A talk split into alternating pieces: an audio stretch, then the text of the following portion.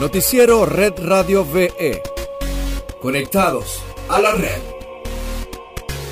Bienvenidos a esta nueva edición de Conectados a la Red. Hoy es lunes 14 de septiembre de 2020. Yo soy Vicky Zoe y estas las informaciones. Venezuela registra 1.029 nuevos casos por COVID-19, 899 comunitarios y 130 importados. Hasta la fecha se contabilizan 61.569 en total, de los cuales 11.704 están activos, 49.371 se han recuperado y 494 personas han fallecido. En otras notas, la presidenta del Consejo Nacional Electoral, Indira Alfonso, confirmó que ya fue consolidada la base de datos de votantes que conforma el padrón electoral vigente para la escogencia de diputados y diputadas a la Asamblea Nacional el próximo 6 de diciembre.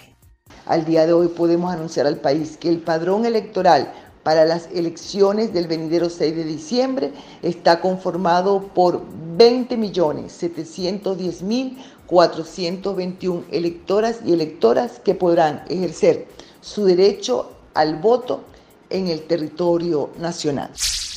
En Red Global tenemos que una vez más la OMS hizo reflexiones sobre los nuevos hábitos que han generado en los últimos ocho meses para enfrentar la pandemia por COVID-19. Uno de los más frecuentes es el saludo con el codo, práctica que el director de la OMS, Tedros Adhanom, consideró arriesgada e insegura. Después que se prohibieran los saludos de mano, abrazos, besos y cualquier otra forma de saludar que involucre cercanía entre las personas, han surgido diversas maneras de saludarse y expresar afecto. Uno de los más comunes es el choque con el codo. Sin embargo, para los especialistas esta forma de saludar es un riesgo porque supone una cercanía entre las personas. Del mismo modo, el especialista recomendó saludarse tocándose el pecho del lado izquierdo para expresar el cariño de corazón.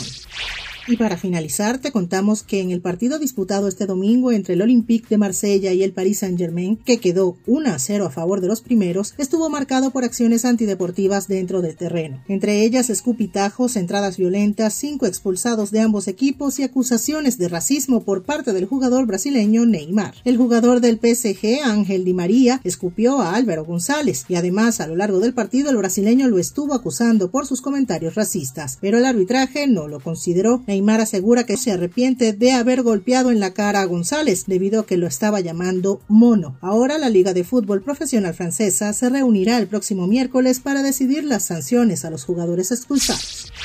Hasta aquí llega Conectados a la Red. Para más información visita redradiove.com y síganos en nuestras redes sociales arroba redradiove. Hasta mañana.